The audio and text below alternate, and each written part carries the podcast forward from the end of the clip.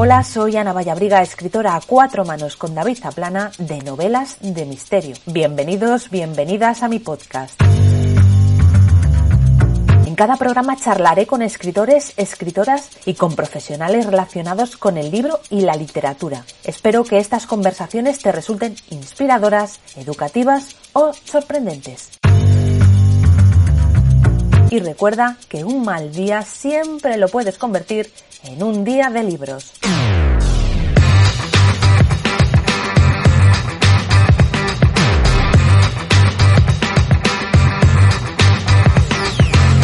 Arranco una nueva temporada en un día de libros. En esta temporada pretendo hablar y analizar temas literarios que pueden interesar tanto a escritores como a lectores, no ya tanto sobre técnicas de escritura o experiencias personales, sino que pretendo aprender historia de la literatura y analizar algunos aspectos concretos sobre géneros y temáticas.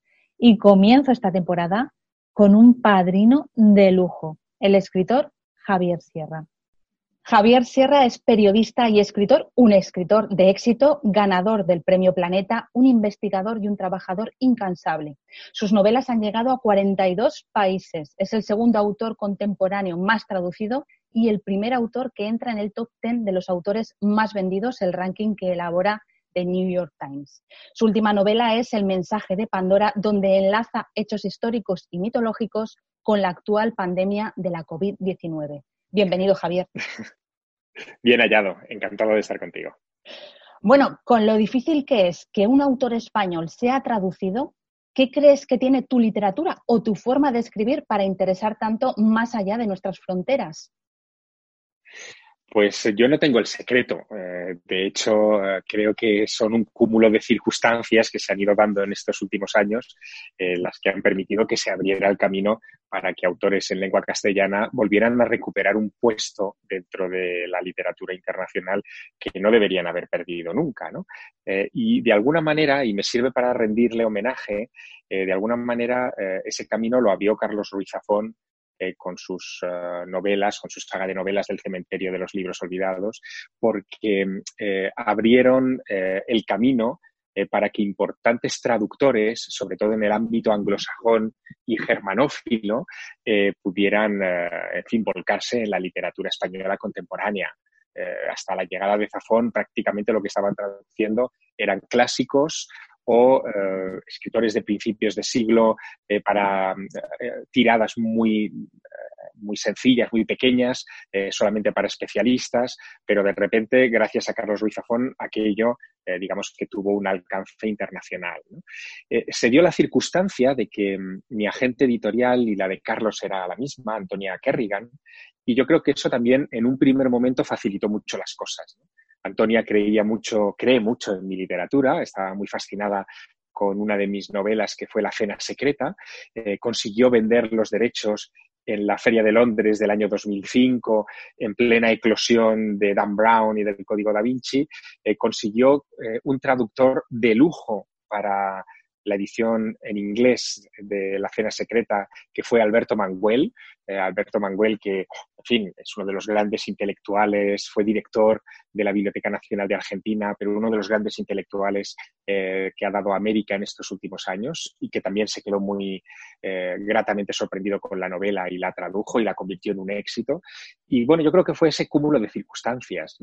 y a partir de ahí, lo cierto es que esa estela ha permitido que muchos otros autores hayan encontrado su lugar internacionalmente. Estoy refiriéndome, por ejemplo, a María Dueñas o eh, a Julia Navarro, eh, que de repente eh, también fueron acogidas en, en esas ediciones con una característica muy particular. Esas novelas no eran consideradas en su lanzamiento, por ejemplo, en los Estados Unidos, como literatura extranjera o literatura latina, simplemente eran novelas, sin apellidos. A veces los apellidos que los utilizamos mucho para situar eh, géneros o historias eh, son contraproducentes eh, porque te limitan mucho y porque impiden que un lector generalista sin a priorismo se acerque a tu obra. Bueno, pues mi novela salió en Estados Unidos sin apellidos, salió en muchos otros países sin apellidos y eso hizo que llegara muchísima gente. Pues fíjate que yo te iba a preguntar por en qué eh, género, mm, porque es verdad que lo que tú dices, las etiquetas al final constriñen mucho, pero es verdad que también son una guía a veces para saber el lector qué va a leer, ¿no? Y, la verdad es que tus novelas eh, narran historias donde los protagonistas mm, se enfrentan a grandes, a los grandes temas de la humanidad. Sí, a mí me cuesta también eh, ascribirlos a una corriente o a una etiqueta. Eh, por ejemplo, tengo muchísimos amigos, eh, grandes escritores, que se dedican 100% a la novela histórica y que me invitan con muchísima frecuencia a sus eventos. soy parte, por ejemplo, de una asociación, parte fundadora de una asociación que se llama Escritores con la Historia, que aglutina a este tipo de autores, desde eh, no sé, Santiago Posteguillo, a José Calvo Pollato, José Luis Corral, y aunque yo me siento muy a gusto entre ellos, eh, hay buena parte de mi literatura que es difícil de clasificar en el género histórico, eh, que se escapa un poco de, esa definición. Yo siempre digo que mis, novelas son novelas de quet, de búsqueda. Todas las novelas primordiales de la historia de la literatura son novelas de búsqueda, en ellas sus protagonistas se enfrentan a grandes incógnitas, a grandes problemas y tratan de encontrarles una solución. Eh, de hecho, la epopeya de Gilgamesh, que sería un poco eh, el referente inicial de la literatura, la primera novela eh, de la que guardamos recuerdo, es un clarísimo ejemplo. Gilgamesh trata de encontrar respuesta a por qué él se tiene que morir si los dioses son inmortales. Y buscando esa solución, emprende un viaje eh, que convierte su relato en, una novela que yo mismo, eh, tantos siglos después, en pleno siglo XXI, pues casi casi firmaría, ¿no? Yo reescribiría la epopeya de Gilgamesh y encajaría perfectamente en el tipo de literatura que yo hoy estoy publicando. Sí, porque además en tus novelas, bueno, podemos, eh, imagino que toda la audiencia habrá leído alguna novela de Javier Sierra, y en ellas hablas de templarios, hablas de la figura de Jesús, de los misterios egipcios. Encontramos aventura en tus novelas, pero también muchas referencias, como decías, históricas y científicas. Haces ese equilibrio, ¿no? Entre ciencia, historia, mitología. Bueno, los escenarios de mis novelas es verdad que son muy dispares, pero a la vez muy sugerentes, eh, desde el antiguo Egipto a la conquista de Jerusalén, por ejemplo, la llegada de los templarios a la cúpula de la roca y, el inicio de una peripecia que fue muy importante en la Edad Media, pero mm, también he estado en el Camino de Santiago en alguna de mis obras, he visitado el monte Ararat, en la frontera entre Turquía, Armenia e Irán, donde se cree que está eh, sepultada en un glaciar el Arca de Noé, el Arca de Noé bíblica, eh, en fin, que, he ido transitando y saltando de escenarios exóticos en escenarios exóticos, eh, pero yo creo que al final lo importante eh, es lo que mm, anhelan los personajes. Eh, hay una clave en, mi literatura o que yo al menos cuando la reviso la encuentro y es una preocupación que yo tengo desde muy pequeño, desde muy joven, por la muerte. la muerte siempre está ahí, es como la gran barrera, el gran telón negro en el que se acaban nuestras existencias y que mm, no somos capaces de atisbar lo que hay al otro lado. Y ese asunto para mí siempre se ha convertido en un desafío. Eh, de alguna manera, incluso en la época en la que fui más eh, periodista que escritor, en la que me dedicaba a entrevistar a muchas personas que habían investigado, por ejemplo, los misterios de la muerte, eh, pues me tropezaba al final con, con el gran desasosiego de que ninguno me ofrecía una solución clara, luminosa, directa de lo que había al otro lado. Así que supongo que cansado de recibir ese tipo de respuestas, eh, decidí incorporar mi búsqueda a la literatura y tratar de encontrar eh, esas soluciones a la literatura, igual que lo hizo el cronista de Gilgamesh, eh, que de alguna manera hizo viajar a Gilgamesh al otro lado al lugar donde vivían los dioses para encontrar la respuesta de qué hay detrás de la muerte y por qué los seres humanos no podemos ser inmortales. Es decir, que encontré en la literatura una herramienta, por lo menos para ejercitar la imaginación y tratar de encontrar esas soluciones a esas grandes incógnitas que la ciencia no puede responder todavía. Claro, porque tú empezaste como periodista de investigación en la, en la revista Más Allá, cuando su director era el doctor Jiménez del Oso después de todas estas investigaciones que has hecho, de pasar de ese lado más científico a este lado más de pensar qué puede ser, qué puede haber, ¿en qué crees? Pues mira, eh, yo tengo la impresión de que eh, después de tantos años con, estas historias, eh, la peor de las aproximaciones es la fe, ¿no? Para, este tipo de asuntos, porque si te acercas, en fin, a todo este mundo creyendo, vas a dejar de lado un montón de otras explicaciones o de otras posibilidades que a lo mejor están más cerca de la verdad que la que tú has elegido como artículo de creencia. Por lo tanto, yo ahí me aplico una frase que leí en un libro de un filósofo francés que dedicó algunas de sus obras a los platillos volantes. Es una combinación un poco rara, ¿no? Pero este hombre, que se llamaba Aimé Michel, en una obra que se titulaba El misticismo, decía que ante este tipo de misterios o de grandes cuestiones hay que estar abierto a todo, pero no creer en nada. Él lo decía porque mm, eh, de alguna manera intuía que vivimos en un universo eh, que mm, apenas hemos empezado a arañar. Eh, hay muchísimas cosas que se escapan al control de nuestros sentidos, a nuestra capacidad cerebral para comprenderlos. el universo es enormemente complejo y enormemente grande. para que te hagas una idea, los esfuerzos que hacemos por contar el número de estrellas que hay solo en nuestra galaxia son ímprobos desde hace mucho tiempo. Eh, hablamos de 400.000 millones de estrellas en nuestra Vía Láctea y hablamos de 2.000 millones de galaxias como nuestra Vía Láctea. Es decir, las cifras son tan espectaculares que, terminas comprendiendo que no sabes nada. Por lo tanto, yo prefiero mantener una actitud de aprendizaje, de sorpresa, a una actitud de creencia. No creo, ni quiero creer. Lo que quiero es saber.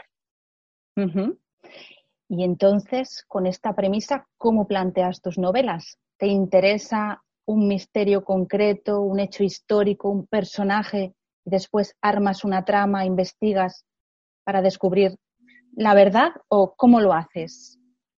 Mira, yo creo que bebo mucho de, de mis primeros años, de mi primera etapa como periodista que se especializó en la investigación de misterios. ¿no? Eh, en esa etapa eh, recorrí el mundo, entrevisté a muchos expertos, acudí a muchísimos archivos, me fasciné con, muchas informaciones y me di cuenta de que los misterios son misterios porque siempre hay piezas eh, que se nos han perdido ¿no? En el estudio de ese momento del pasado. Siempre hay algún documento que se ha extraviado, eh, algún archivo que se ha quemado, eh, algún lugar que ha desaparecido del mapa y que contenía claves, eh, y no hay manera de recuperarlos. y de hecho, por eso son misterios y por eso los, los historiadores tienen que ponerle un gran interrogante a determinados aspectos de nuestro pasado. Pero también me di cuenta de que la literatura me permitía rellenar esos interrogantes de una manera sensata. Y cuando yo planteo una novela, lo que me planteo es precisamente rellenar uno de esos interrogantes, uno de esos huecos que han quedado en la historia. Y la búsqueda o el trabajo de documentación se convierte desde ese punto de vista en muy divertido, porque empiezas a ver em, qué lecturas podían tener los personajes de una determinada época para que influyeran en su manera de ser, en su personalidad, qué viajes hicieron en su infancia o en su adolescencia, eh, que pudieran haber construido una manera de entender el mundo, como eran sus padres. Y a partir de todas esas evidencias, de todas esas pistas, yo voy, digamos que, tejiendo un gran tapiz que va cubriendo ese agujero negro de la historia eh, que los historiadores no saben rellenar. Esa es la manera en la que yo he trabajado mm, en muchas de mis novelas y que me ha resultado intelectualmente muy interesante porque no es solamente la sensación que tiene el lector de que leyendo una de mis novelas aprende y, descubre otras referencias y le enseño a pensar de una determinada manera que a lo mejor no estaba en sus libros de la universidad, sino que yo mismo antes de proponerle eso a mis lectores, he aprendido mucho. Y eso es lo que a mí me resulta más satisfactorio de este trabajo. Eh, no solamente el momento de escribir y de entregar a imprenta un texto, sino sobre todo el momento previo en el que estoy disfrutando, estableciendo conexiones y, mm, de alguna manera, encontrándole sentido a algunos sinsentidos de la historia. Entonces, podríamos decir que el éxito de tus novelas también está en ese equilibrio entre lo que es la ficción y lo que es real y documentación.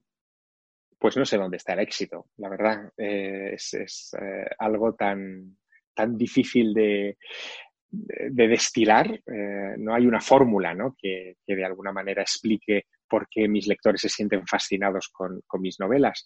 Pero quiero creer que mm, una de las claves está en que despierto la curiosidad del lector en que ese lector que se sumerge en una de mis historias eh, termina encontrando un montón de pistas, de referencias, eh, de claves que eh, incluso una vez terminada mi novela le obligan a buscar otras lecturas o a incluso programarse un viaje o a acudir a Internet en busca de ciertos documentos que pueden estar en un archivo digital y que le pueden dar un contexto mayor a lo que acaban de leer.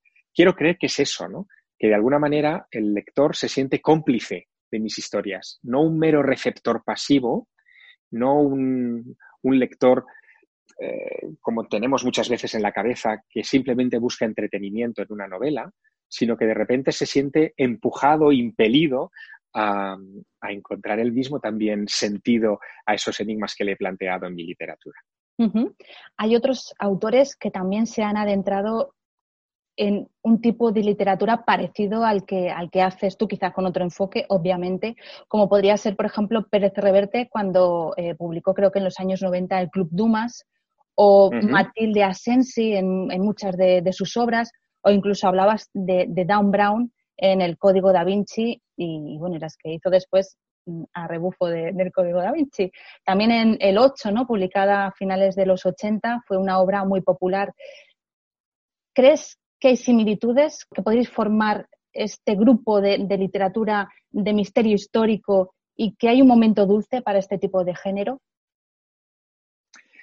Bueno, quizá los historiadores dentro de 50 o 60 años, cuando tengan que revisar este periodo de, la novela contemporánea, eh, se vean o se sientan tentados a agruparnos ¿no? a todos estos autores que, tú has mencionado y seguramente pondrían eh, como, como, punta de lanza a Humberto Eco y el nombre de la rosa, ¿no? que es eh, esa novela que se publica a principios de los 80 y que de alguna manera revoluciona por completo el universo literario porque es una intriga que, no se diferenciaba mucho en principio eh, de otras eh, intrigas parecidas ambientadas en otras épocas, pero que aportaba un elemento cultural que sí que era novedoso.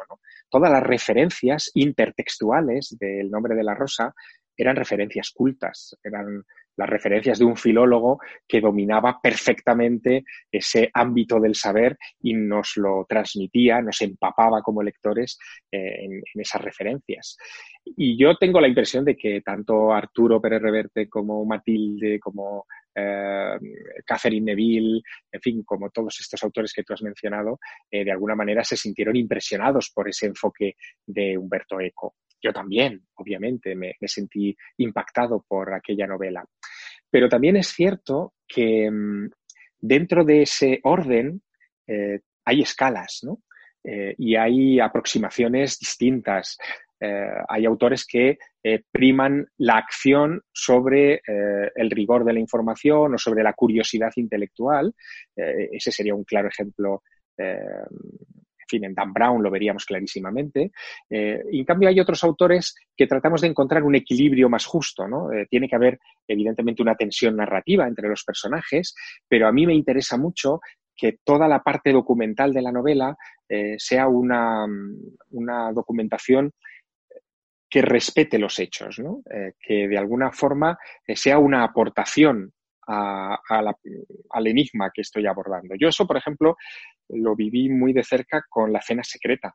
En la cena secreta yo trataba de descifrar de verdad eh, cuál era la intención de Leonardo a la hora de pintar ese mural en eh, Santa María delle Grazie, en el panteón eh, de los señores de Milán de aquel tiempo, de la familia Sforza.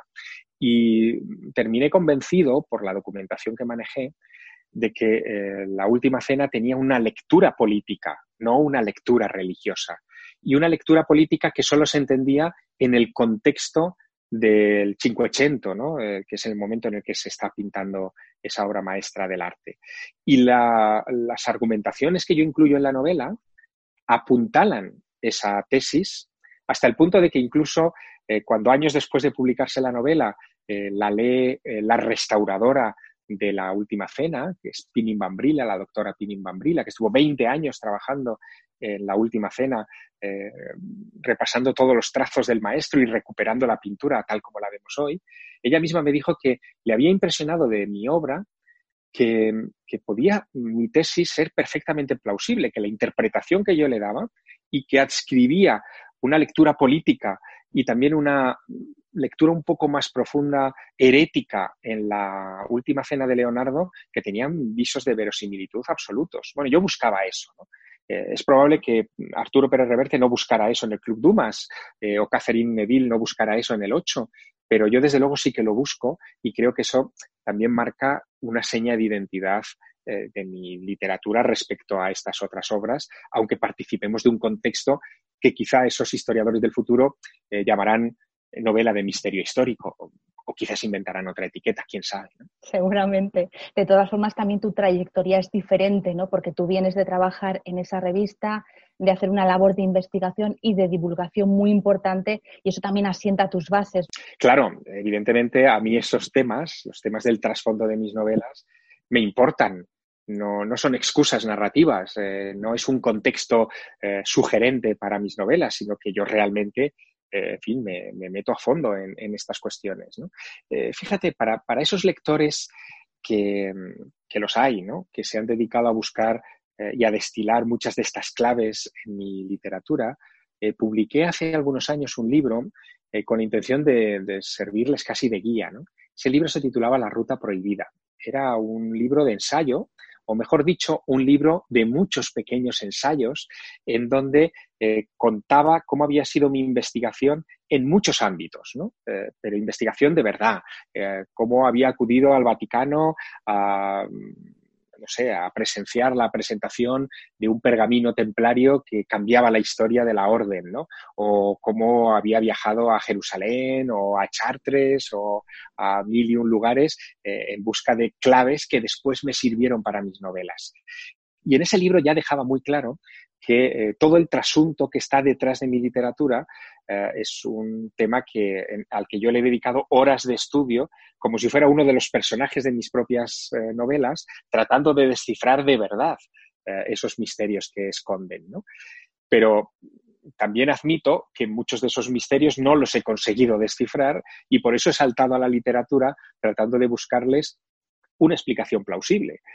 pero no he querido colocarlo en un ensayo porque tampoco tengo el convencimiento de que tenga la razón al 100%.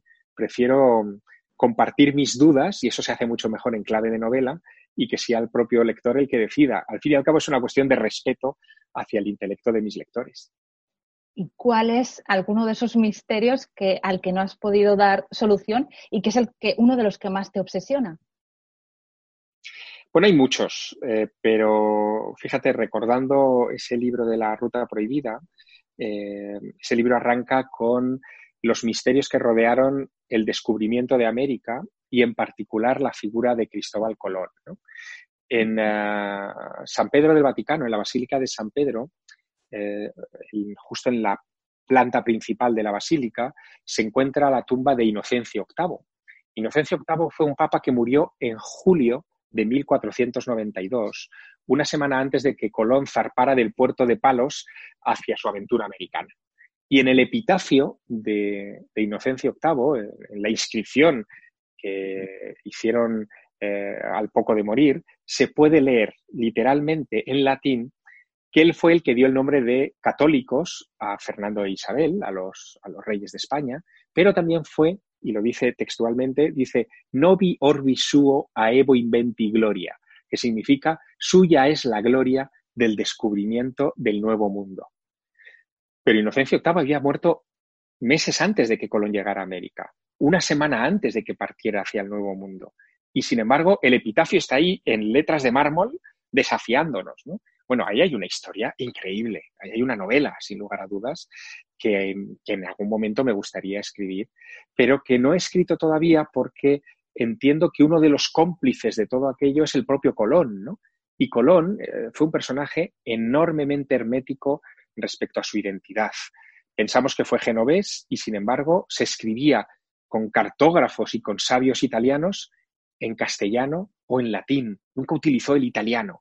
Em, desconocemos con, rigor eh, su, cuna y por qué se dedicó a ocultarla eh, a todo el mundo. Eh, hay indicios que lo sitúan eh, como un noble gallego, hay otros que lo quieren situar en Mallorca, hay otros que lo sitúan en Sicilia. En fin, las cunas de Colón son innumerables y también esa polémica, esa controversia que es secular, a mí me resulta muy interesante. ¿Por qué Colón, por ejemplo, no se dejó retratar nunca? Todos los retratos del almirante son posteriores a su muerte. Bueno, pues ahí hay muchos elementos, como ves, y te algunos a la abuela pluma, quedaría para una intriga maravillosa. Pero me faltan piezas, más de las que quisiera antes de ponerme a redactarla. Sí, hay muchos huecos ¿no? que rellenar. Y ya poniéndome en el otro lado, en, la gente que critica a veces, mm, sobre todo los géneros literarios, hay gente que considera que existe una gran literatura y luego géneros literarios que son una literatura menor. Em, cosa con la que yo personalmente no estoy de acuerdo. Pero poniéndonos en ese lado, ¿Crees que se sobredimensionan o algunos autores o en algunos libros se sobredimensionan algunos hechos para que tengan interés literario? Bueno, yo creo que en lo literario se mezclan muchas cosas. Eh, lo literario químicamente puro no existe. Y no existe porque mm, la aproximación a ciertos autores, por ejemplo, en, en España, en, en los libros de texto lo vemos mucho, eh, está muy mediatizada eh, incluso por ideologías políticas. Y eso es bastante penoso desde mi punto de vista. Eh, hay, un sector de la crítica que juzga la literatura con una serie de conceptos a priorísticos que son tremendos. incluso hay un, cierto despecho, eh, una cierta supremacía respecto, por ejemplo, a lo que se consideran autores superventas. Eh, sobre eso yo reflexionaba incluso en una clave irónica en la novela que fue ganadora del Premio Planeta, en El Fuego Invisible. Eh, y ahí, en una tertulia literaria, creaba una escena en la que se discutía sobre el valor literario de los superventas y cómo, bueno, si tuviéramos que aplicar ese criterio de manera estricta, eh, deberíamos quitar del canon de la gran literatura al, al, Quijote, porque ha sido un superventas y lo fue desde el primer momento. Es de esos pocos libros que se tradujeron en vida del autor y que eh, vivieron muchas ediciones en vida del propio Cervantes. Em, tendríamos que, quitar de ese canon eh, libros como, por ejemplo, el cuento del Grial de Chrétien de Troyes, un libro del siglo XII que es la piedra angular de la literatura francesa, eh, simplemente porque ha tenido muchísimas ediciones y ha tenido una enorme influencia popular a lo largo de los siglos, llegando incluso a impactar en creadores de óperas como el Parsifal de Wagner en pleno siglo XIX. Eh, por lo tanto, yo creo que, ahí eh, la crítica es un poco miope en, ese sentido. A mí no me importa, es decir, eh, yo desde ese punto de vista vivo un poco al margen de las críticas literarias. Para que te hagas una idea, La Cena Secreta, que, que, es mi obra más internacional, la, en fin, la que está traducida a más idiomas, la, que me ha dado más eh, caché o más nombre eh, en todo el planeta, eh, no recibió ninguna, ninguna reseña literaria de críticos en España. Porque en 2004, cuando se publicó, yo no era un autor que estuviera en el periscopio de, de la literatura. ¿no? Y claro, las revistas y los suplementos literarios en periódicos pasan rápido y las hemerotecas tienden a, ser un cementerio de elefantes donde se olvidan las cosas, pero si tú buscas ahí reseñas de la cena secreta no las vas a encontrar y va a chocar evidentemente a los historiadores del futuro que una novela como la cena secreta eh, hubiera pasado desapercibida para la crítica española, que no así para el lector, que sí que desde el primer momento la acogió. Pero bueno, son cosas que pasan. Eh, para mí no son ni siquiera cicatrices, sino anécdotas y creo que, bueno, forman parte de un discurso que casi es de tertulia entre escritores, mm, más que discurso público o trasladable a los lectores. Sí, son los entresijos ¿no? de la literatura. Te quería pedir que nos recomendaras algún libro que, que, te haya interesado, que esté relacionado, que tú hayas leído últimamente y que esté relacionado con alguno de estos misterios que a ti te interesan tanto. Yo soy un lector muy heterogéneo, leo todo, tipo de, todo tipo de géneros. Eh, e incluso depende la época, leo más ensayos que novela, me adentro en todo tipo de publicaciones, de revistas, en fin, que en ese sentido leo tanto y tan dispar que es raro que haya cosas que se me instalen en la memoria con una luz roja que diga, cuidado, este libro es de referencia. Pero como me pides eso, precisamente, eh, te diría que mm, hay un libro que a mí me ha llamado mucho la atención, lo publicó hace un par de años La Esfera de los Libros y se titula Los magos de los dioses. Es un libro de un autor em, escocés que yo conocí personalmente, que se llama Graham Hancock, y donde habla de los orígenes de la civilización. Pero lo hace mm, sobre todo fijándose en unas ruinas que a mí me fascinan. Eh, es un recinto arqueológico descubierto en los años 90 en la frontera entre eh, Turquía y Siria, cerca de la antigua Ur de Caldea, la ciudad de Abraham. Ese lugar se llama Gobekli Tepe y lo menciono incluso en mi última novela, en, El mensaje de Pandora. Eh, es un conjunto megalítico que sabemos que se levantó hace 10.000 años en el mismo momento en el que empezamos a domesticar animales y también a eh, cultivar trigo, ¿no? a, inventar la agricultura.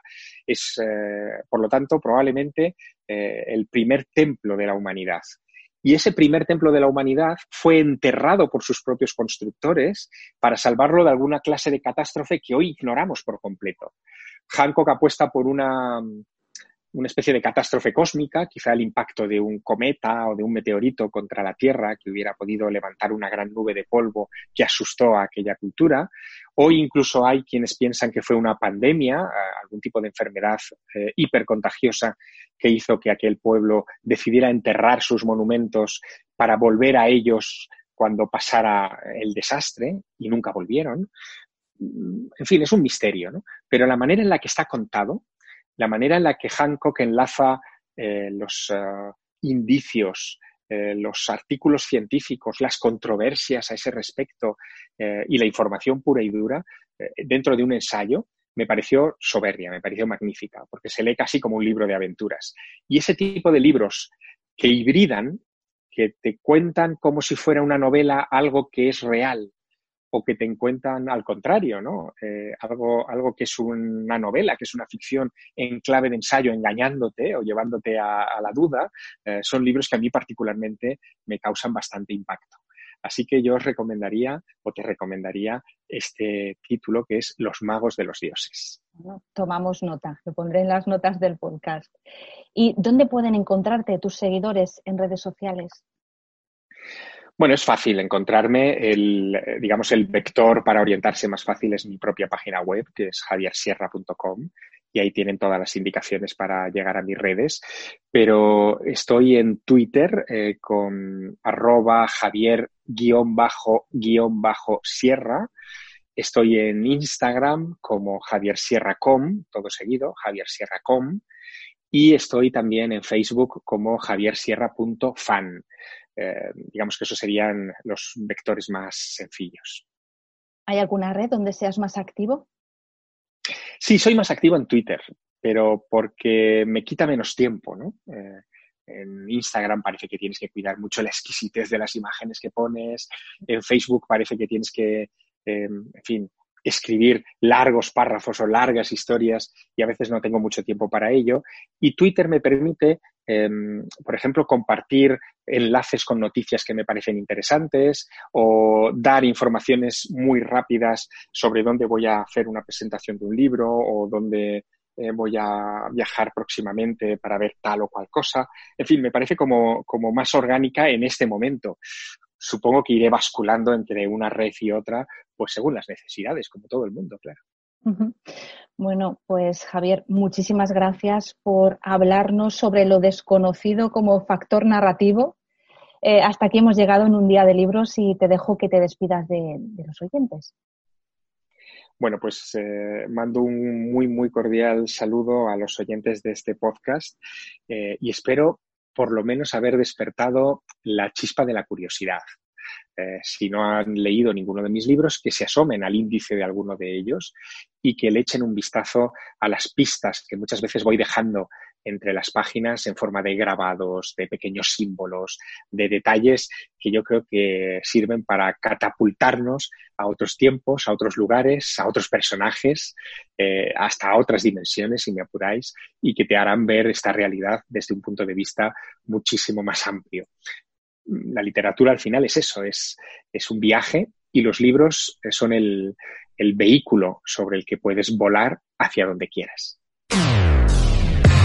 El podcast te ha gustado, me encantará que lo compartas en redes, que le des a me gusta, que dejes tus comentarios o que te suscribas a mi canal. Te espero próximamente en un nuevo capítulo de Un Día de Libros.